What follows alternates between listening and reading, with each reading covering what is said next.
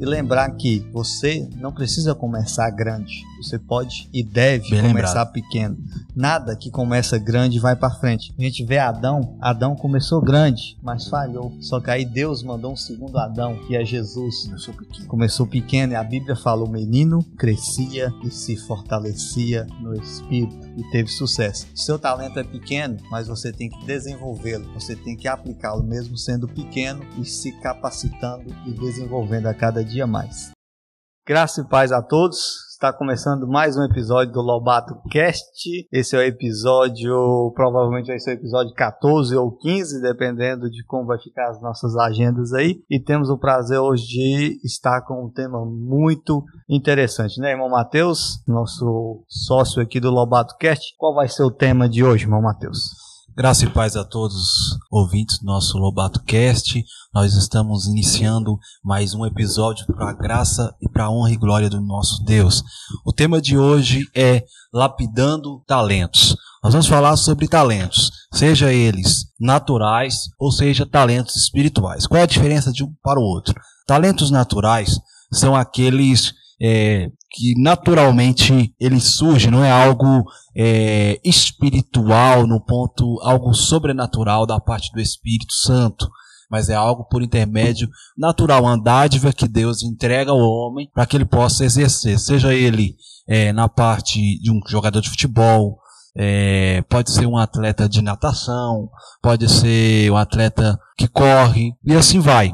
Ou um talento é, na matemática, ou um talento em leitura, em letras. É dons, talentos que naturalmente eles se despertam ao longo da caminhada. E também existem os talentos que são espirituais, ao qual são dons que o Espírito Santo derrama na vida da pessoa. Os espirituais, nós baseamos eles é, em Coríntios, capítulo de número 12, vai falar que o Espírito Santo se manifesta na vida das pessoas com esses dons espirituais.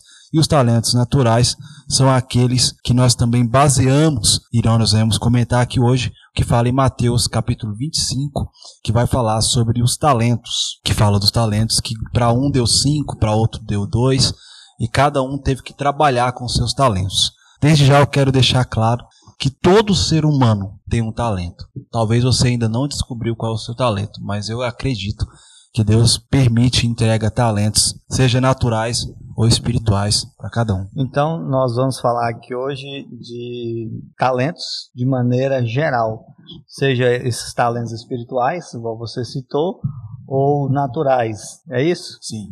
E também os naturais, ele pode ser físico, de, é, de desenvolver alguma tarefa, algum esporte, e também pode ser cognitivo, de ter facilidade de aprender alguma, sei lá, alguma disciplina, alguma metodologia de identificar algo novo. Então a gente vai transcorrer sobre talentos, é, dando uma explanada sobre cada um desses talentos, igual você falou também. Eu também acredito que cada um de nós temos, já nascemos com um talento. O que nos resta é identificar qual é esse talento e desenvolver, não é, irmão Matheus? Sim, exatamente. É, cada um de nós, eu creio que Deus é, permite que nós temos talentos naturais ou talentos que são espirituais. Qual é a diferença de o ganho de um para o outro? Eu acredito que o espiritual é mais na questão de fé. Como assim? Era questão de crença. Quando você já tem aquela crença, você tem fé, você vai buscar esses talentos que são o que está em Coríntios. Para isso você precisa de buscar em oração, você precisa ter a postura de fé em saber que a palavra irá se cumprir na sua vida. Já os talentos naturais, eles são desenvolvidos, desenvolvidos naturalmente, não, não necessariamente é necessário usar uma fé espiritual. Existe a fé física, que você acredita que tu tem esse talento, e mesmo que pessoas te desanimem, tu tem uma fé e uma certeza que alguma coisa vai surgir, vai acontecer. Quais são os talentos, Felipe, físicos, ao seu ver, que mais as pessoas querem ter? Ó, Os talentos físicos, geralmente, que as pessoas mais procuram, aliás, que fica mais evidente que as pessoas procuram, é na questão do esporte, né? Tem muitos atletas, a gente vê vários depoimentos de, de atletas que desenvolvem esses talentos do esporte. E eles depõem muito que desde a infância já, já foi descoberto, né? esse talento e eles acabam treinando e lapidando, igual você falou, lapidando esse talento. Então não seria só identificar o talento, é identificar esse talento e desenvolvê-lo. Exatamente. É, os que mais são aqueles que tá mais forte, mais falado na mídia e, como se diz, o país do futebol, dizem que é o Brasil. Então, o futebol, querendo ou não, todo pai, quando tem o seu filho, a primeira coisa que vem na cabeça dele, assim, quando o menino tá crescendo, desenvolvendo, é: vou comprar uma bola pra ele. Por quê? Porque quer ver o seu filho jogando futebol, jogasse no clube de amor Aham. ou para jogar na seleção brasileira. Só que hoje eu penso que muitos pais não pensam nessa paixão para que o filho seja jogador, mas pensam em desenvolvimento em dinheiro, em notas. Ganhar Em dinheiro. ganhar dinheiro. Aí existe vários tipos de, de talentos naturais.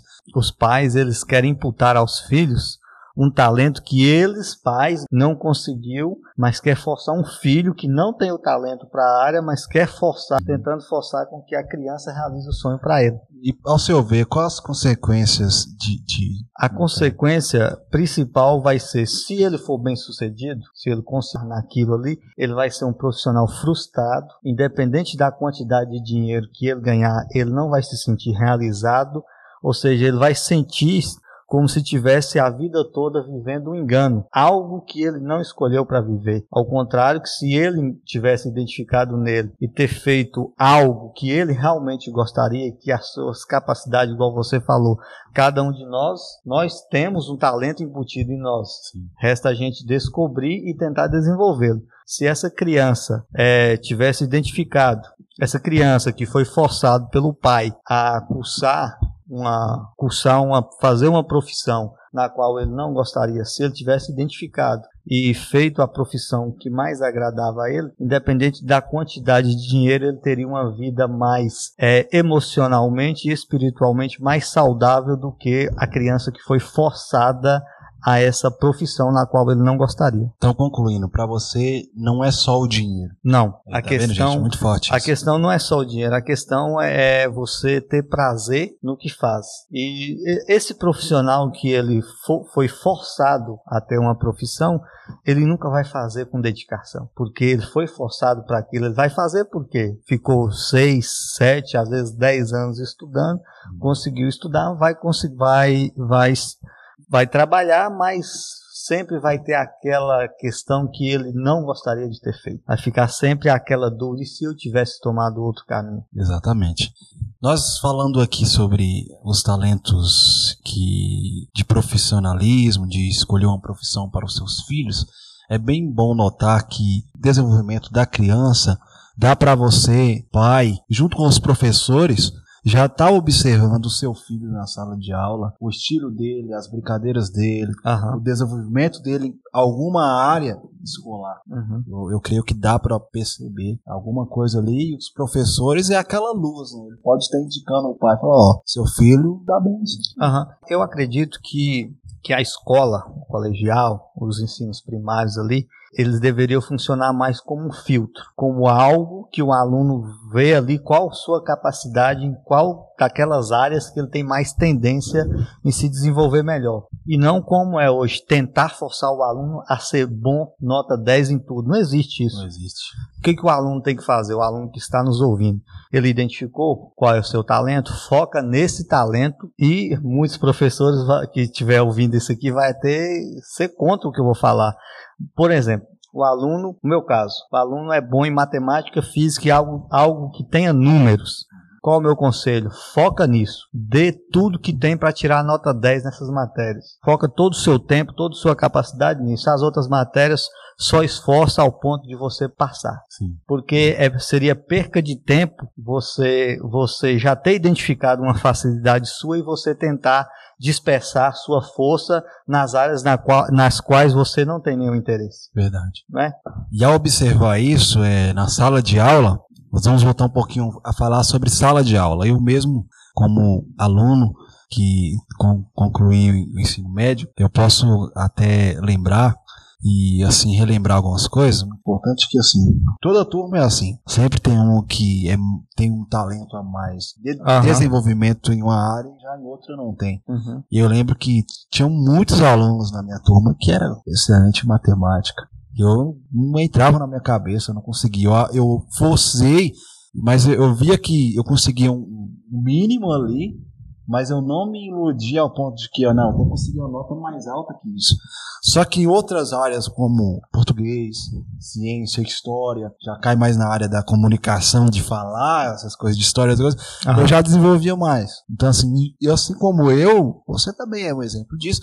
E vocês estão nos ouvindo também é um exemplo disso. Porque né? é ilógico você já ter identificado a sua capacidade, a sua facilidade, e você alocar forças, tempo, recursos para outras áreas. Verdade. Se você já descobriu, tem até uma frase, eu estou tentando me lembrar como que é a frase, e que eu concordo plenamente. É basicamente o seguinte: gaste todo o tempo possível tentando identificar qual é o seu talento. Identificou? Esqueça todas as outras e foque só nisso. Vai lapidar o seu talento. Esse é o nosso tema aqui.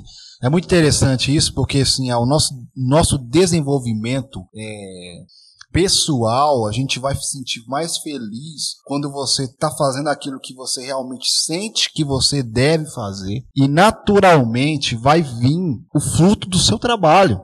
Naturalmente vai vir o fruto do seu trabalho. Nós estávamos falando sobre um menino que não é bom de futebol. É bom falar que no futebol é, existe várias posições. Existe o goleiro, o zagueiro, o Exatamente. lateral, o volante, o meio de campo, existe o atacante, os pontas. Então, qual é a diferença de um para o outro? Aí você vai entender. O zagueiro, o zagueiro ele é melhor o quê? Na marcação. Ele tem que ficar mais atento ali na marcação, em cortar as bolas, em cortar os cruzamentos na área, em defender. Esse zagueiro, ele pode até fazer alguns golzinhos de cabeça lá na frente, mas ele não é, ele não é finalizador, uhum. que nem o, o centroavante que já pega a bola lá e, e, sabe escolher o canto certo, ele sabe mirar e acertar bem. E o meio campo é aquele que sabe é, criar jogadas na cabeça e desenvolver as suas jogadas, até chegar ao centroavante. O volante, já aquele que cerca a frente do, dos zagueiros, tentando que as bolas não cheguem, que os atacantes não passem deles ao, ao ponto de chegarem todos na frente do zagueiro e pegar os zagueiros desprevenidos. Então, assim, o que, que eu estou tentando passar aqui? Que até no futebol, eles entenderam que nem todo jogador tinha o mesmo talento, que nem todo jogador tinha o mesmo desenvolvimento. E não quer dizer que não tenha o mesmo desenvolvimento, que não tem o seu valor. Verdade. Cada um tem o seu valor na sua função. Verdade. E, o interessante é essa narrativa que o irmão Matheus falou, porque só o fato, só o fato de identificar um talento no futebol já seria uma identificação do talento, sim, certo? Sim. Mas além disso, tem a lapidação da função. Para ver qual é a função e a sua. Vai, vai exercer. Qual é a sua função? Agora presta atenção, vamos lá. O melhor jogador hoje brasileiro que a gente conhece e é famoso é o Neymar. Neymar. Certo? E qual seria o sentido de o Neymar já ter identificado que ele é bom de bola, uhum. que ele já ter identificado que a, a posição dele ali é do meio do campo para frente, né? Atacante.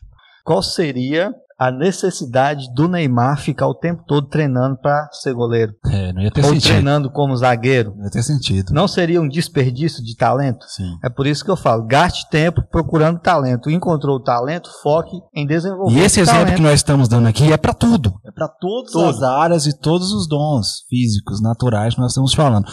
E sobre frustrações, às vezes você está vivendo no seu talento e você vai ter algumas frustrações no caminho. Mas existe uma palavra chamada persistência. Uhum. Se você descobrir que é você tem esse talento, não vai cair do céu. Vamos falar um exemplo, Cafu. Cafu é um grande exemplo. Cafu, na história, diz que ele passou por 13 peneiras até ele ser aceito. Cafu, um dos caras que ganhou Copa do Mundo, ganhou Champions League, ganhou várias competições fora do país, e se você for analisar, ele passou em 13 peneiras. Imagina se na segunda ele já tivesse desistido, mas não. Ele focou, sabia que ele tinha um talento, ele tinha um dom. Teve pessoas ali do lado dele que incentivaram ele. E ele foi para cima. Porque eu creio que ele descobriu o talento. Só que a palavra que você falou, ele tinha um talento, mas tinha que lapidar isso. Uhum. Tinha que descobrir, desenvolver o seu talento. Verdade. É, é, Cafu, Michael Jordan também foi um, um desses exemplos, um grande exemplo aí, o grande astro do, do basquete. Ele conta que no colégio é, ele, ele, sabia, ele tinha, ele descobriu essa paixão pelo basquete. Só que no time, como os alunos já estavam mais avançados que ele, o treinador não aceitou ele jogar no time, uhum. né? Falou que ele não serviria pra, para, para jogar no time dele. O que, que ele fez? Ele já tinha descoberto o talento, a paixão, aquilo que queimava ele por dentro ele sempre chegava muito antes do time, começava a treinar e ia embora sempre depois do time. Dedicação, e, gente. E, e, continuava treinando. Ele fala que teve ocasiões que a única plateia dele era as baratas. Hum. E ele disse que treinou tanto, treinou tanto, que chegou uma hora, chegou uma hora que ele lançava a bola, a bola caía, a bola acertava no cesto, ele virava de costas, jogava, a bola acertava, ele Nossa. fechava o olho, jogava, a bola acertava. Ou seja, descobriu o talento, gaste tempo lapidando esse talento. Tem pessoas que falam assim, Felipe, ah, eu já tenho talento, o, ta o talento por si basta. Não. E nós vamos não. entender isso no final, o que, que nós vamos fazer uma leitura bíblica e você vai entender que não adianta ter só o dinheiro, o talento na mão. O talentoso sem dedicação, ele perde para o sem talento dedicado. Exatamente. O grande outro exemplo aqui de uma frustração que não fez ele desistir, desanimar, é, com a frustração que ele viveu, já sabendo do seu talento e lapidando ele, foi o Kaká. Chama, o nome dele acho que é Ricardo, é. O Kaká. É Ricardo? Acho que é Ricardo. Sabia não. O Kaká, todos nós conhecemos como Kaká, foi, foi um melhor jogador do mundo ganhou Copa do Mundo, ganhou a Champions League com o Milan, né? Foi um, fez uma ótima temporada ao ponto de ter ganhado o melhor do mundo em cima do Messi e do Cristiano Ronaldo, o único brasileiro que conseguiu fazer essa façanha, que é ganhar uma bola de ouro em cima dos dois. E o que é interessante é que quando o Kaká, ele era da, da base do São Paulo, ah. É, o técnico do time principal chamou, queria um meio-campo, porque o meio-campo deles tinha machucado e precisava de um meio-campo bom de bola para um jogo lá. Só que quando foi, foi chamar, não chamaram o Kaká. Chamaram outro meio-campo que era bom de bola e falaram: não, o Kaká vai ficar no banco. Pode ser vai. qualquer um, menos o Kaká. Menos o Kaká, outro vai. Só que aí o Kaká também, é, ele tinha machucado. Tinha tido uma lesão, ele numa piscina, ele teve um acidente, ele quase teve que parar de jogar futebol por causa disso. Só que ele recuperou, e quando ele recuperou, ele foi chamado no lugar desse cara. Uhum. Na hora H, ela falou: não, vai o Kaká mesmo. Aí quando o Kaká foi, resumindo, nesse jogo ele entrou e fez dois gols. Aí depois disso ele não voltou pra base mais, e é o Kaká que todos nós conhecemos. Então quer dizer assim, não quer dizer que haja uma frustração que é fim do talento. Uhum. O que precisamos é de descobrir o talento, lapidar o talento, que uma hora ou outra a cadeira vai ser sua. Oh, eu, eu tô lembrando também de outra história, é, de uma mãe, ela foi chamada pela direção da escola a respeito da sua filha, né? Foi chamada, ela ficou sem saber o que é, e foi, sentou com a diretora, a diretora falou, eu recomendo que você procure um especialista para sua filha, porque ela com a boca gesticulando, e no recreio ela sempre fica rodopiando e não, não enturma com as outras meninas, não faz amizade. E eu recomendo que você procure um especialista, porque nós acreditamos que a sua filha tem problemas. É, essa mãe ficou chocada, né? Abalada, triste. E só que a mãe foi na recomendação dessa, dessa mulher e procurou o melhor especialista que ela podia e consultou sua filha. E depois de, de vários, o médico levou a menina para fazer os testes. Depois de vários testes, o doutor chamou ela, chamou a criança, chamou a mãe da criança. Aí levou essa mãe para uma sala, né? A criança estava dentro de uma sala, tinha uma janela de vidro que a, a criança lá de dentro não via quem estava fora. Só que eles estavam vendo a criança. E ela já chegou, quando ela viu a criança, a mãe se emocionou, começou a chorar, porque viu a criança lá dentro da sala sozinha, com os braços abertos, rodopiando.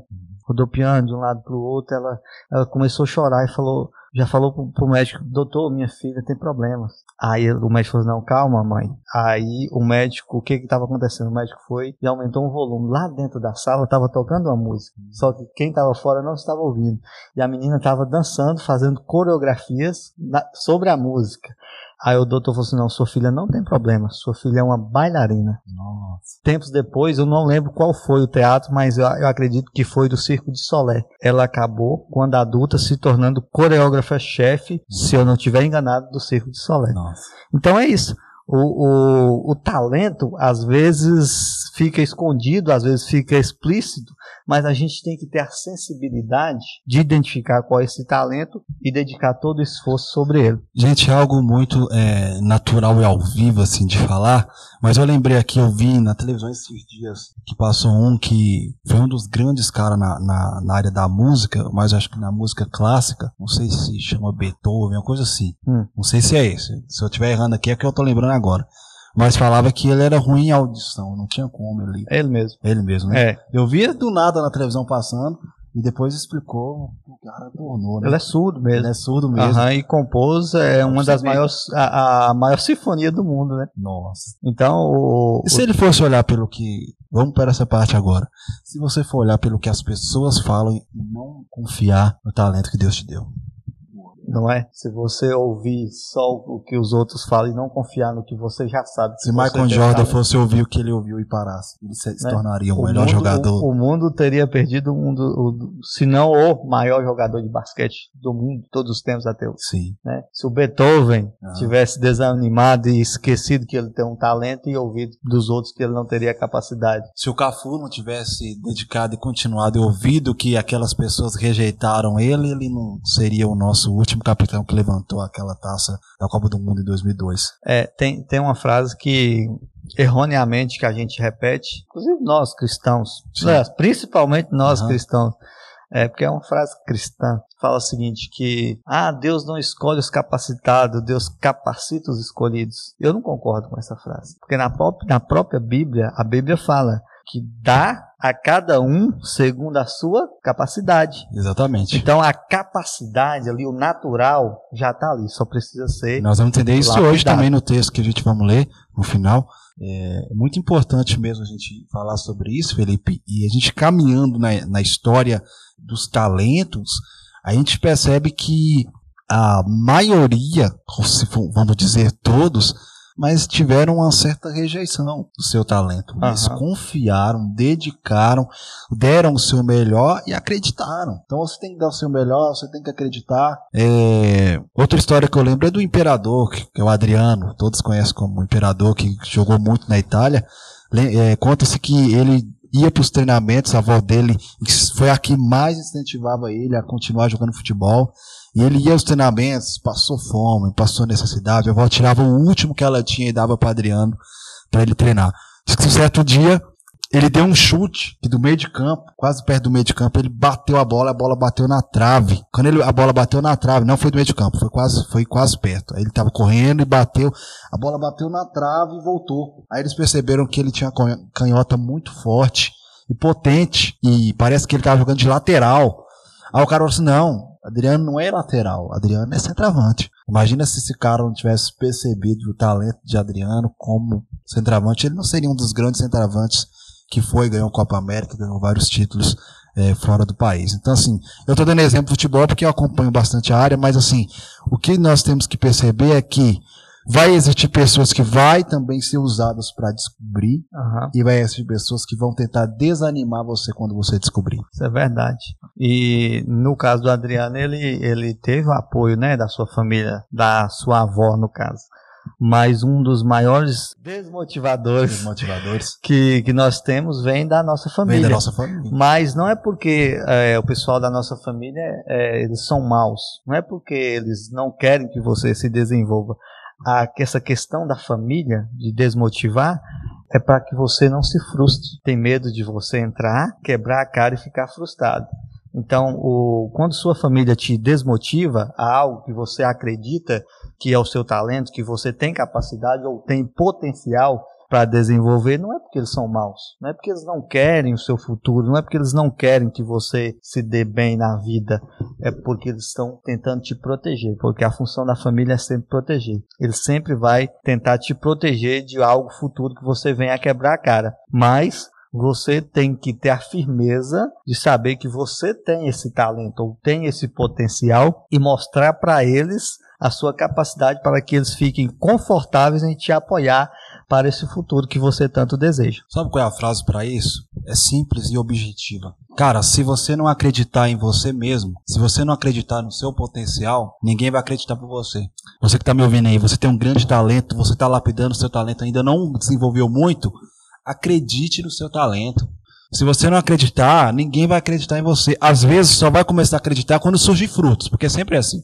Quando surge fruto, fala, nossa, aí bate palma, aproxima de você, mas é como o Felipe falou. Porque muitos é, querem te proteger e essa proteção Uhum. te coloca em um conforto. É Um conforto que você mesmo tem que quebrar essas, Agora essa questão dos frutos que você falou é uma é, seria uma ferramenta boa para você é, mostrar para sua família, família para que eles te apoiem. Você tem um talento, comece mostrando pequenos frutos, algo que não vai te expor, que não vai te quebrar, que você não corre risco de se frustrar de maneira que eles permitem você ou conseguem te apoiar e vai mostrando aos poucos para sua família frutos, mostrando e dando para eles frutos para que eles venham a caminhar contigo, a se tornar um time com você. Verdade. Isso é muito importante, porque às vezes você tem um talento ali, você está guardando ele dentro do seu quarto. Você faz sozinho, não mostra, talvez você é um desenhista, um ótimo desenhista. Tu desenha sozinho. Pega esses desenhos que tu desenha e mostra. Começa a mostrar aos poucos e vai soltando aos poucos. Eu acho que muitas vezes a pessoa não mostra com medo do que vai ouvir. Com medo de, de ser julgado, né? Sim. Que às vezes ele tá dando, depositando tanta confiança naquela pessoa da família que ele vai falar e às vezes a pessoa e muitas vezes não vai falar aquilo que a gente queria ouvir. Uhum. Pode ser então, que ele se prende. Então nem, não só a família, mas até mesmo você pode estar se sabotando, né? Sim. Com medo de, de mostrar o talento que você, você tem e com medo de ser rejeitado. Então é aquela mesma questão da família, você está se protegendo.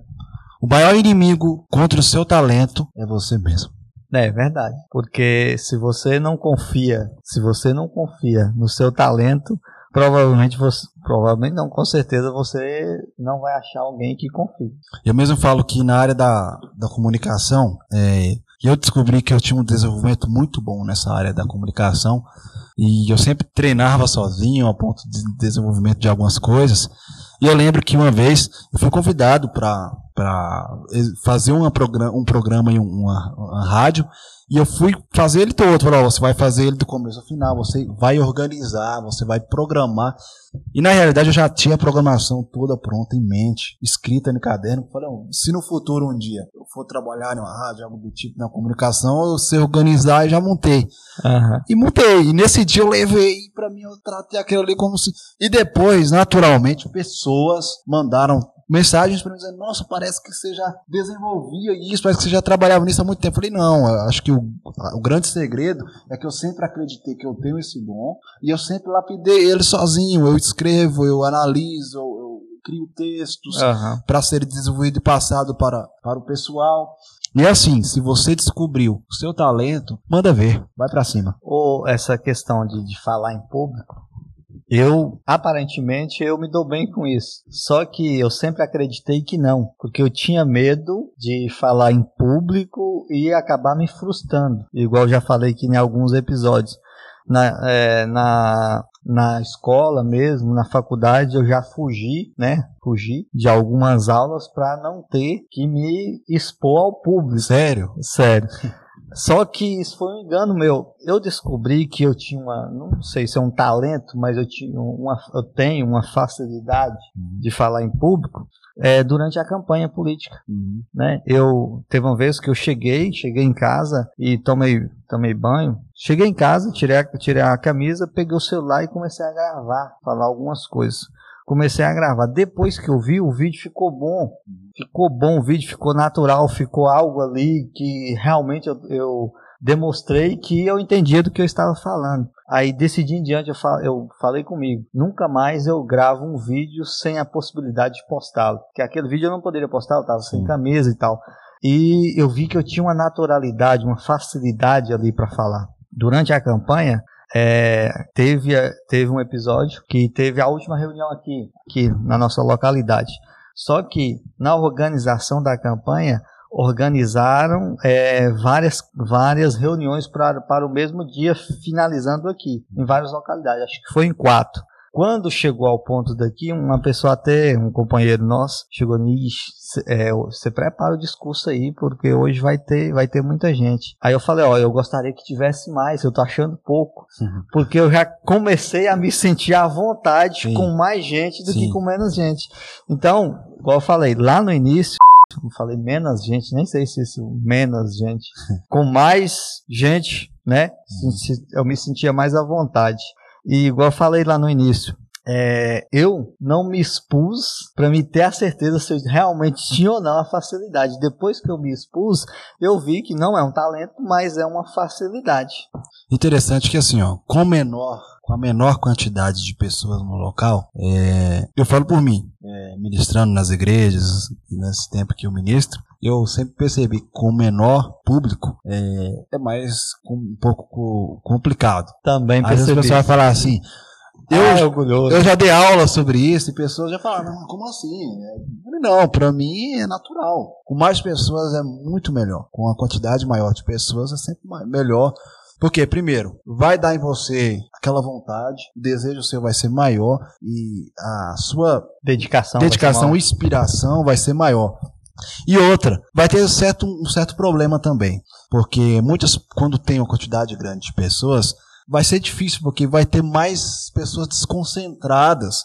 Aí aonde você vai ter que usar o seu desenvolvimento para chamar a atenção do público que está te ouvindo. Uhum. Aí quando é mais quantidade de pessoas, você vai perceber se o assunto que você está desenvolvendo, se realmente está chamando a atenção do público uhum. ou não. E numa quantidade menor, querendo ou não, vai ter muitas pessoas para desconcentrá-las a te uhum. ouvir. Uhum, eu concordo, eu também já, me, já parei para pensar sobre isso e realmente a quantidade maior, um público maior, é, a facilidade, pelo menos é o que eu, que eu é, interpretei, você falando também, uhum. é, com um público maior, a facilidade é maior. Tem a questão da, da, da, dispersão, com um público maior, tem mais possibilidade de ter a dispersão, né? Pessoas uhum. dispersas não estar atento, mas tem a possibilidade maior também de ter maior, maior quantidade de pessoas uhum. te entendendo. Te entendendo. Você está entendendo? Por Sim. isso que eu acredito que a maior população às vezes, às vezes é melhor do que a menor, porque se eu tenho um público de 15 pessoas me ouvindo, eu tenho a chance de estar tá impactando poucas pessoas um, desse grupo de 15. Se eu tenho um público de 100, o grupo meu de impacto aumentou. Se eu tenho um público de 200, meu grupo a de tendência só vai aumentar. É só aumentar. Por isso, a facilidade maior de você falar com um grupo maior do que com um grupo menor. As pessoas que não iniciaram é, em falar em público, que têm medo, mas não iniciaram, tem medo de um público maior, mas quando elas ficarem de frente com um público maior que realmente está querendo ouvir, Sim. né? Realmente está querendo ouvir o que você quer falar. É diferente de um público, você está tentando falar para um público grande que não quer te ouvir. Aí é diferente. Nos cultos, na igreja, geralmente a facilidade é maior porque quem está ali realmente está querendo te ouvir. E no futuro a gente pode até é, falar um tema como esse, falando em público. Futuramente a gente pode falar sobre isso. Voltando para os talentos aqui, é muito importante a gente notar que todos os, os, exemplos que damos aqui, tudo que já comentamos aqui sobre talentos, você consegue perceber que quando você descobre o seu talento, você deve lapidar o seu talento, você deve desenvolvê-lo aos poucos e nada vem de graça, nada cai do céu. A quantidade de quanto mais você em desenvolvimento, em desenvolvimento você vai crescer, você vai adquirir, você vai chegar em um patamar maior. E sempre sabendo que quanto mais você dedicar, quanto mais você se esforçar, mais longe você vai chegar. Tem um vídeo que eu estava é, assistindo hoje no Instagram que falava assim: todo atleta tem que acostumar com a dor. Todo atleta tem que acostumar com a dor. Se você quer chegar longe, você tem que passar pela dor. Você tem que sentir a dor. Vamos dar um exemplo. Pessoa na academia. Você tem que, você tem que, tem que ter as sessões de treinamento, que não é fácil, é chato. Uhum. É gostoso você falar, nossa, eu tô na academia, eu tô não sei no que. Chama atenção, você posta uma foto ali e tal. Mas ali dentro é uma guerra contra o seu corpo preguiçoso que não Verdade. vai deixar você desenvolver. É, é, a dor, na verdade, ela é sentida não só na musculação ou no exercício do exercício físico, porque na verdade quando você não tem, não faz nenhum tipo de exercício, você vai para academia e você começa a sentir dor, o que que aconteceu ali? Você saiu da sua zona de conforto. Sim. E toda vez que você sai da sua zona de conforto, você sente dor, né? Você se, se porque aquilo ali não era o que você estava acostumado a fazer. Eu já é, teve uma ocasião que eu fui designado para fazer uma certa atividade e não era atividade física, não me, exig, não me exigia fisicamente, muscularmente, nada de maneira só, só mentalmente mesmo. Eu durante uns 15 a 20 dias eu chegava em casa sentindo dor de cabeça e fadiga, cansaço, como se eu tivesse trabalhado fisicamente o dia todo. Por quê? Porque aquilo ali não era, não era algo que eu estava acostumado a fazer. Até eu pegar a rotina daquela, daquela tarefa, é, foi esse sacrifício durante esses 20 dias. Passou isso, eu me adaptei, eu já fazia naturalmente, não me dava nenhum tipo de fadiga. É porque no início da lapidação do seu talento, você vai ter uma palavra chamada empolgação. Você empolga a primeira semana, não, eu vou correr muito, não, eu vou pedalar muito, não, eu vou fazer tantos quilômetros, não, eu vou fazer tantas é, embaixadinhas, não, eu vou ler tantos livros, não, eu vou estudar essa matéria aqui, eu vou fechar a prova, não sei o que, não, eu vou vender mais, eu vou desenvolver mais, eu vou crescer mais na minha área. Na primeira semana vem aquela empolgação, só que ao longo da caminhada, da lapidação, a tua empolgação naturalmente ela baixa. Verdade. Ela tem que baixar. Você tem que cair em si. É. Porque depois que você cair em si, que realmente você perceber o que você está fazendo. Tem, tem dois, duas coisas, dois segredos que você pode utilizar, duas chaves você pode utilizar para manter a motivação. É claro que aquela grande motivação do início ela vai baixar, mas para você não zerar a sua motivação tem duas chaves. Olha, gente, anota aí essas duas chaves. Duas que eu utilizo. Uma, eu vou citar que eu utilizei Sim. quando eu quando eu resolvi que, que gostaria de fazer caminhada, que eu queria, eu estava precisando fazer caminhada. Sozinho eu não conseguiria, hum. porque eu poderia acordar de manhã, porque eu tinha que fazer de manhã, só tinha tempo de manhã, acordar de manhã e falar, eu não vou hoje, desligar o celular e voltar a dormir. Sim. O que que eu fiz? Eu convidei o nosso irmão Mateus para fazer caminhada comigo. Ou seja, eu coloquei uma outra pessoa no meu compromisso. Foi. Ou seja, eu nunca poderia é, falar que ah, hoje eu não vou porque eu deixaria o irmão Mateus me esperando. Uhum. Então, fazer um compromisso e colocar outra pessoa junto com o seu compromisso, de maneira que ela dependa de você, vai te forçar a não desanimar. E o segundo é fazer um compromisso público, que foi o que eu fiz com os livros, né? Eu, lá no início do ano, eu fiz um compromisso público de ler 12 livros durante o ano. E eu tenho que cumprir esse compromisso.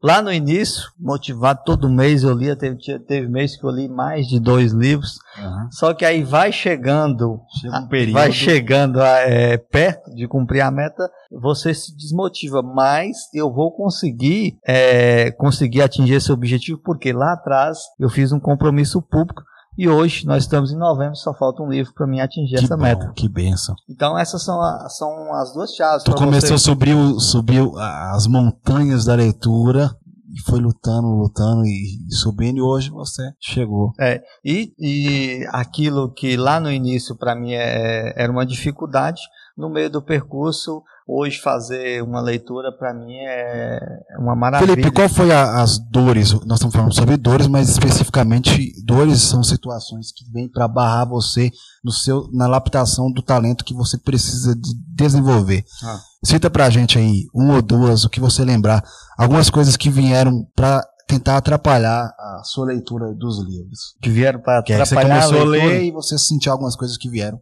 Dores que me tentaram me desmotivar é. da leitura. É igual a gente falou, no início tem sempre aquele entusiasmo. Uhum. Então, no início, pau quebrando direto, né, lendo, lendo e acordando cedo, acordava cedo, acordava muito cedo mesmo, fazia as leituras, fazia atividade física e depois ia, ia para o serviço. Eu acho que algo que, que desmotiva é quando vira rotina. Mesmo sendo uma rotina extraordinária, imposta por mim, quando vira rotina, você vai deixando de lado, você vai esquecendo o compromisso e precisa de uma, de uma segunda motivação para tentar, para reanimar aquilo. E a questão do compromisso mas o que des, algo que desmotiva mesmo, que acho que eu enfrentei foi a rotina. Não estou me lembrando de algo de algo extraordinário não. Eu vou falar de mim assim quando eu, eu estudo todos os dias a Bíblia, né? Estudo alguns conteúdos. O que que eu faço é o seguinte, eu vejo que o celular, é, a tecnologia, o celular em si é uma benção. Mas naquele horário, naquele momento, o que, que, eu, que, que eu tenho que fazer? Eu tenho que deixar meu celular um pouco de lado e também uhum. marcar um horário. É como se eu estou com compromisso em algum lugar. Uhum. Se eu comecei uma hora, eu vou de uma hora até duas. No meu caso, irmão, o celular não atrapalhava por quê? Porque eu fiz o compromisso de ler antes do expediente. Tipo, Sim. todo mundo começa a acordar e mandar mensagem a partir das sete, certo? É, exatamente. Eu acordava 5 horas, 5 e meia da manhã e fazia essa rotina. Então Uhum. eu não tinha interferência do do celular. serviço, não tinha interferência do celular, ninguém me mandaria mensagem 5 horas da manhã. Então, eu- essa questão do celular já estava bloqueada, a questão do serviço também já estava bloqueada. Uma coisa que me atrapalha na leitura durante o, expediente, por exemplo, de- depois das 7 horas, é o quê? Porque a- na nossa vida a gente tem muita coisa para fazer. Eu, por exemplo, tenho muita coisa para fazer. Uhum. E é, a- o meu consciente, quando eu pegava um livro ali durante o expediente, era como se eu estivesse é, é, matando o tempo, jogando o tempo fora, entendeu? Uhum. E aquilo pesava para mim na leitura. Uhum. Já quando eu, eu sento 5 horas ou 6 horas da manhã para ler, eu não sinto isso. Uhum. Eu não me sinto culpado de estar perdendo tempo. Você está me entendendo? Tem sim. Então isso eu tenho, é claro que uma leitura não é perder tempo. Isso eu tenho que quebrar do meu psicológico para mim poder ler Uhum. não só no horário antes do expediente, mas durante o expediente Sim. também. É, eu aprendi uma coisa que eu vi uma pessoa falando até, que é o seguinte: você deve é, escrever, escrever o que você vai fazer na semana. Você faz o seu plano da semana e você coloca alguma, alguns alvos, não muitos. Vai devagarzinho, coloca três alvos, tem que fazer essa semana esses três alvos. Chegou na sexta, vê se tu cumpriu, cumpriu os, os alvos que você colocou. é, você vai se recompensar com alguma coisa, Uhum. um presente para si mesmo, Uhum. algo para você mesmo, porque isso vai Bom, te motivar a querer fazer novos alvos durante outra semana. E eu fui, eu utilizei isso, eu usei essa arma. Então pega o seu caderno e você vai anotar. Eu vou ler isso aqui, eu vou ler isso aqui, eu vou fazer isso aqui. Não, não faça tudo de uma vez. É, mas é uma lapidação, é um treinamento, é devagarzinho. na verdade, é igual você falou, se a gente conseguir usar a força do hábito ao nosso favor, Uhum. é, seria- a gente critica a rotina, mas a rotina é bom, desde que ela seja aplicada para um, al- algo produtivo. Por exemplo, rotina e hábito, escovar os dentes. Às vezes você nem lembra que escovou os dentes. É, realmente. É porque aquilo Você vai já lá virou e- rotina. já é. Seu cérebro já não gasta mais tanta energia pensando em como escovar os dentes. Então o hábito e a rotina, ela, a gente tem que encarar como algo bom desde que seja bem aplicado. E sobre é, lapidação e, e treinamento, é interessante, eu vou dar um exemplo meu. É, teve uma época, ano passado, eu cismei de pedalar. Pedalar mesmo, assim, eu pedalo, mas pedaladas longas, caminho das longas. Aham. E eu tenho um parceiro meu que chama André, que ele, Deus abençoe a vida dele, que ele gosta muito é, de pedalar. E aí eu, eu peda- comecei a pedalar com ele, e nós começamos a fazer percursos mais longos, mais distantes, fizemos de 10 km, 11 km, 12 km. E assim, eu falava, eu tirava de letra, eu falava, não, vou tirar de letra. Já, já pedala aqui. Só que assim, eu pedalava, é que nem um hamster dentro de um negocinho de bola lá, que fica andando no mesmo lugar. Quero ver quando desenvolver soltar, é que nem um cachorro que tá preso, e você solta ele, ele tá tão gordo que ele não vai aguentar correr. Então eu me senti assim. Na primeira semana, já comecei a sentir o peso, só que assim, a coisa que eu sempre tive é o seguinte. Se eu entrar numa coisa, eu vou dedicar naquilo ali. E vou Ah. querer ver resultado. Resumindo, eu tive resultado. Um certo dia, nós voltando, eh, essa caminhada de 11 quilômetros, indo e voltando, chegou uma subida, que ele falou assim, é o seguinte, eu vejo toda vez você desce da bicicleta pra subir aqui. Só que hoje você não vai descer, hoje você vai subir que nem eu tô subindo aqui. Eu falei, não, não vou conseguir. Ele falou, vai.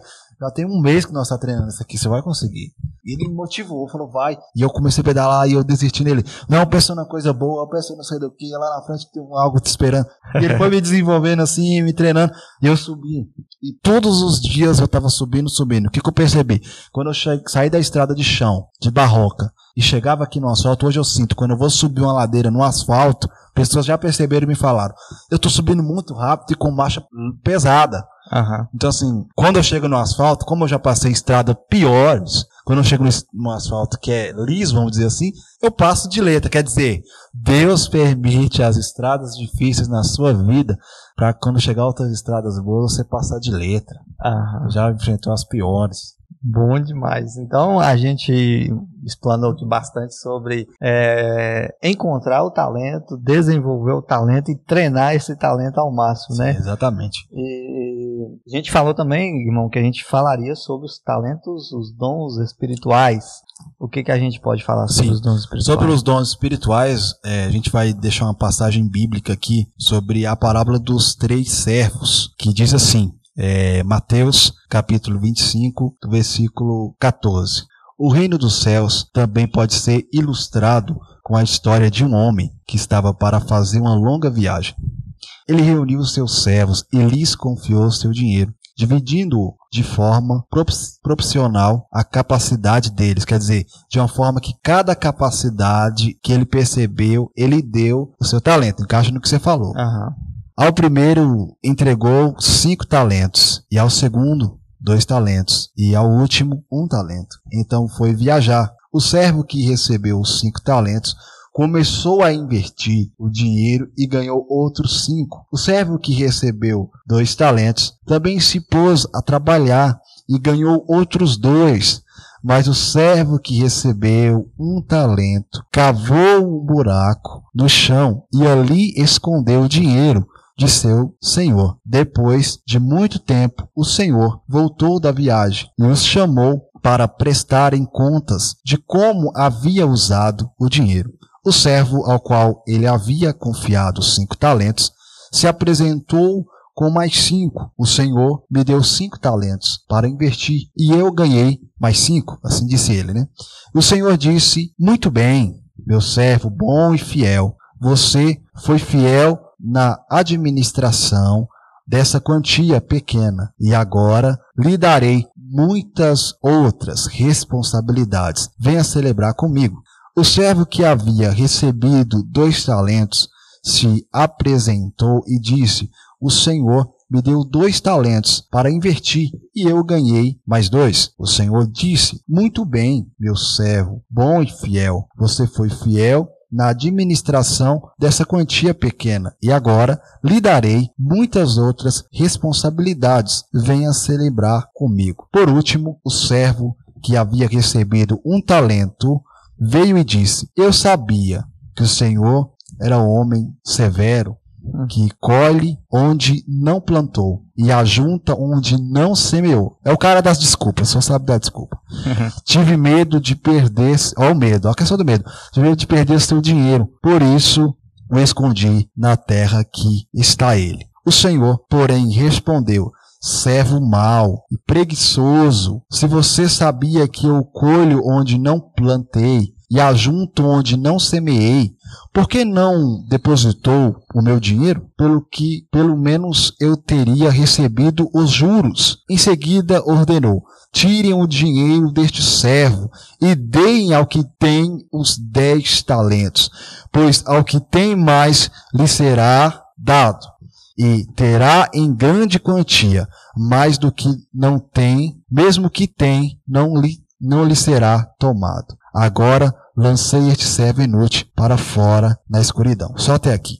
A gente não vai explamar bem a história que lemos, mas vamos deixar bem claro.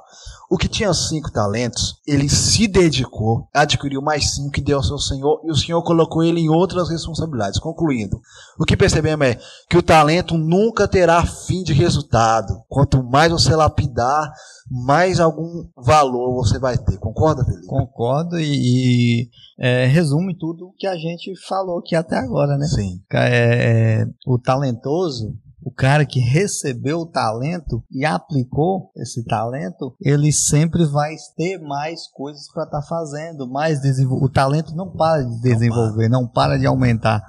Já o outro, que também é talentoso, porque ele recebeu o talento e não aplicou o talento, além de não ter aplicado, não ter desenvolvido, então, e todo o seu fruto, o que foi pouco, porque ele não desenvolveu, é dado para quem, quem tem a capacidade de desenvolver o talento. Então você perde o que que Deus te deu, você perde o que você ganhou de seu talento usar. natural por você não usar. Então você tem que colocar em prática. Concluímos aqui, concluímos o seguinte: que o talento, quando você o lapida e o trabalha com ele, ele é como a sabedoria.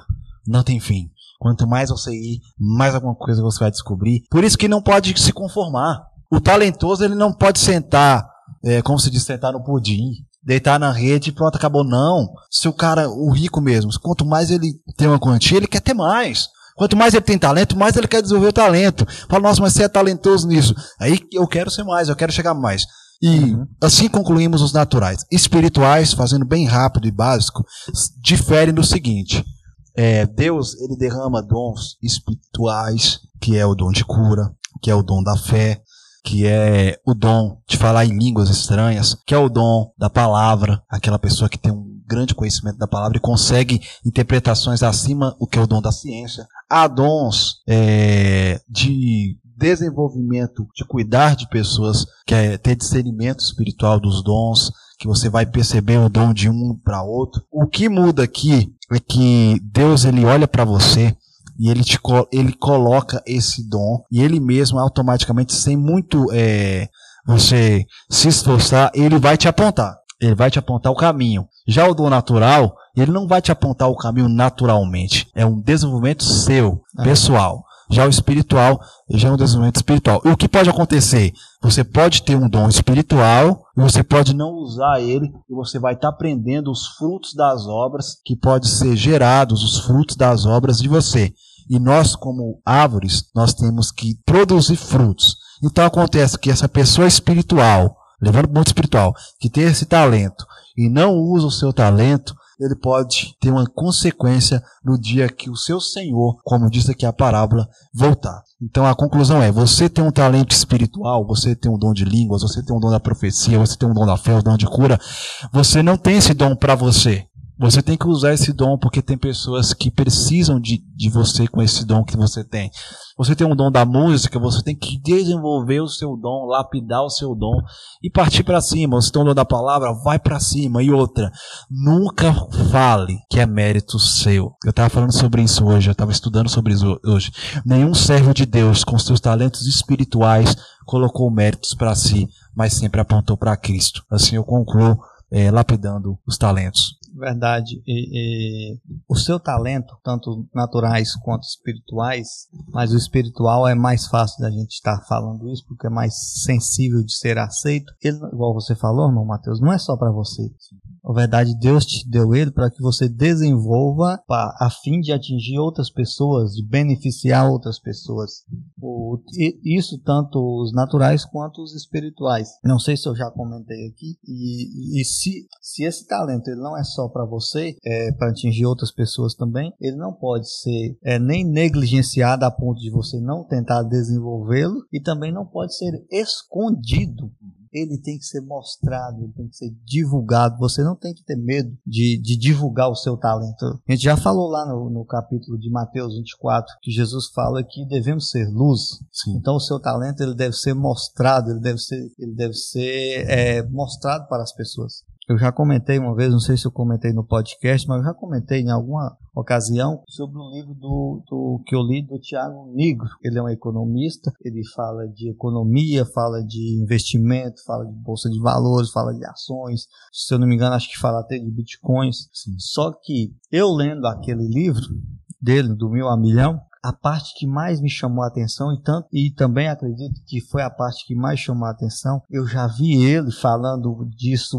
com mais vontade do que até mesmo de economia. Foi a parte que ele fala sobre o brand pessoal, ou seja, a marca pessoal. Nossa, ele fala que o talento ele tem que ser mostrado, tem que ser bem mostrado, tem que ser desenvolvido. Que uma das coisas que se ele tivesse que, que investir mais, ele investiria mais é, em mostrar o seu talento, é claro que de maneira realista, real, mostrando os frutos, do que mesmo a questão financeira. Então, o nosso talento ele não pode ser escondido, ele tem que ser demonstrado, tem que ser divulgado, tem que mostrar fruto, lapidado e desenvolvido. Pensando que o talento não, você não tem que pensar no financeiro primeiro.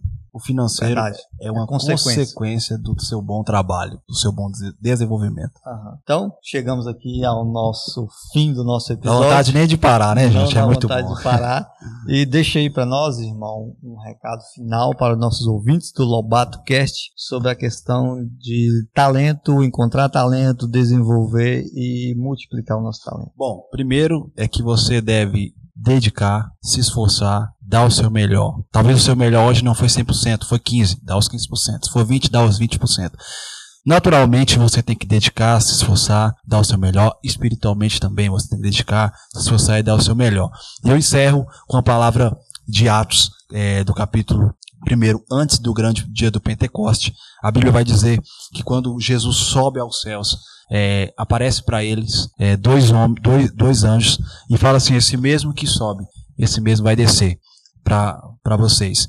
E a palavra que Jesus deixa para eles é o seguinte: não saia daqui antes que vocês sejam cheios do Espírito Santo. Então, assim, o que, ele está querendo dizer?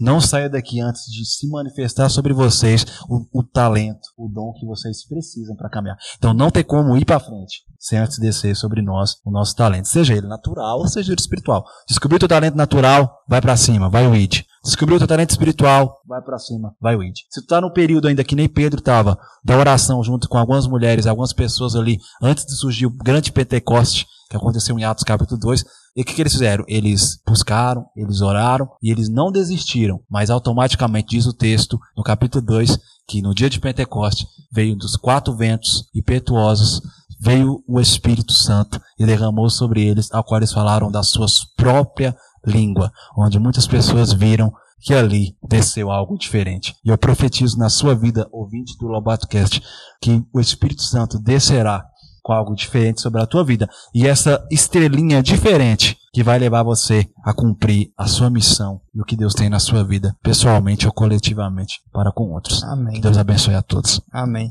A questão é, independente se o seu, se o seu talento é espiritual ou natural, você tem que, além de identificá-lo, desenvolver. Não é? não é largar o seu talento, deixar o seu talento de lado. E lembrar que você não precisa começar grande. Você pode e deve Bem começar lembrado. pequeno. Nada que começa grande vai para frente. A gente vê Adão, Adão começou grande, mas falhou. Só que aí Deus mandou um segundo Adão, que é Jesus. Começou pequeno. Começou pequeno e a Bíblia fala: o menino crescia e se fortalecia no espírito e teve sucesso. Seu talento é pequeno, mas você tem que desenvolvê-lo. Você tem que aplicá-lo, mesmo sendo pequeno, e se capacitando e desenvolvendo a cada dia mais. Graça e paz a todos os ouvintes do Lobato Cast. Amém. Graça e paz a todos. Terminando mais um episódio. Um abraço a cada um de vocês e co- continua nos seguindo e mandando para outras pessoas o link do nosso eh, episódio. Eu creio que esse episódio vai falar grandemente ao seu coração e de cada um dos ouvintes. Lembrando, todos nós temos um talento. Amém.